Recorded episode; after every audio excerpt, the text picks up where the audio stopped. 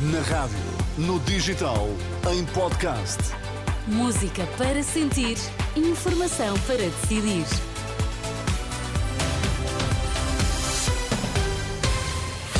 Pedro Queiro, o que é que é importante sabermos esta hora?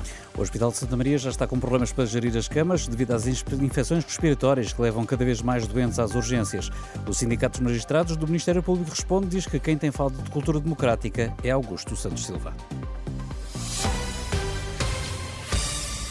O Hospital de Santa Maria em Lisboa já está a ter dificuldades em internar todos os doentes que chegam às urgências, tudo por causa do aumento do fluxo de doentes nesta altura.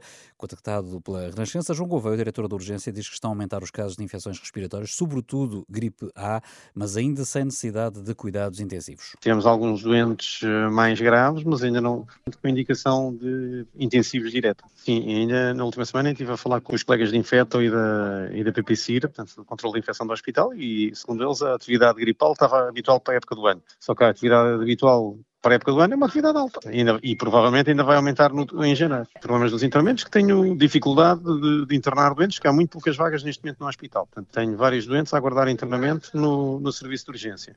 O problema é se nós continuarmos a ter esta afluência tão grande, não sei como é que, mas pronto, João Gouveia, diretor da urgência do Hospital de Santa Maria, declarações eh, à jornalista Anabela Góis.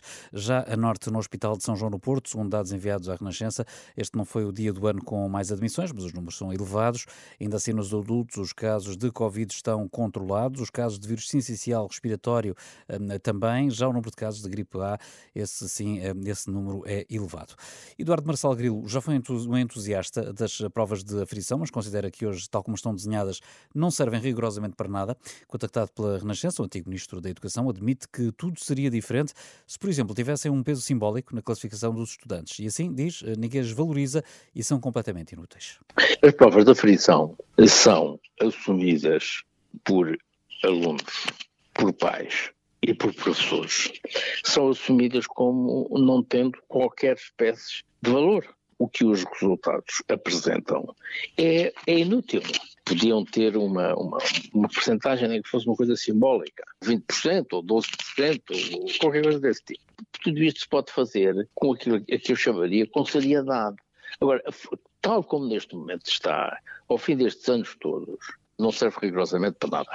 Nestas declarações ao jornalista Pedro Mesquita, o antigo ministro Marcelo Grilo conclui que a fórmula encontrada para as provas da frição já demonstrou ser inútil e que é desvalorizada pelos alunos, pelos encarregados de educação e até pelos próprios eh, professores.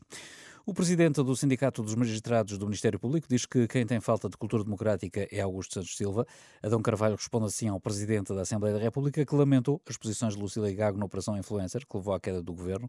Ouvido pela Renascença, o magistrado diz que a segunda figura do Estado tem dificuldade em lidar com o funcionamento da justiça. Quem tem falta de cultura democrática é o próprio, porque tem alguma dificuldade em lidar com aquilo que é o funcionamento normal do sistema de justiça, um funcionamento eh, independente e autónomo, que é aquele que é próprio de um Estado de direito democrático.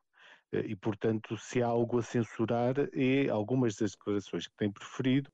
Presidente do Sindicato dos Magistrados do Ministério Público lamenta que Santos Silva, como segunda figura do Estado, não contribua para a confiança numa instituição como a da Justiça. É a resposta de Adão Carvalho a Santos Silva, que, numa entrevista à Antena 3, acusou diretamente Lucília Gago de falta de cultura democrática. O chefe do Estado-Maior do Exército israelita assume que a guerra contra o Hamas na faixa de Gaza ainda vai continuar por muitos eh, meses. Erzi Alevi disse esta terça-feira que não existem soluções mágicas no desmantelamento de uma organização terrorista, exceto combates persistentes e determinados, e reforçou a determinação do exército israelita, prometendo que a liderança do Hamas vai ser destruída, quer demorar uma semana ou meses. Entretanto, a ONU condenou hoje a intensificação dos bombardeamentos no centro de Gaza. Israel atacou três campos de refugiados, morreram mais de 130 palestinianos. O escritório das Nações Unidas para os Direitos Humanos diz que foram atingidos dois edifícios residenciais. A Comissão Parlamentar aprovou esta terça-feira o pedido de adesão da Suécia à NATO, um passo decisivo para que né, os suecos se tornem membros efetivos da Aliança Atlântica. A Turquia é o último membro da NATO, juntamente com a Hungria, a bloquear a adesão da Suécia através de sucessivas exigências. Mas hoje a Comissão de Negócios Estrangeiros da Assembleia Nacional Turca voltou a analisar o tema, que foi depois uh, aprovado. Uh, de recordar que a Suécia apresentou o seu pedido de adesão ao mesmo tempo que a Finlândia, que foi admitida em abril, após o início da invasão russa da Ucrânia em fevereiro de 2022.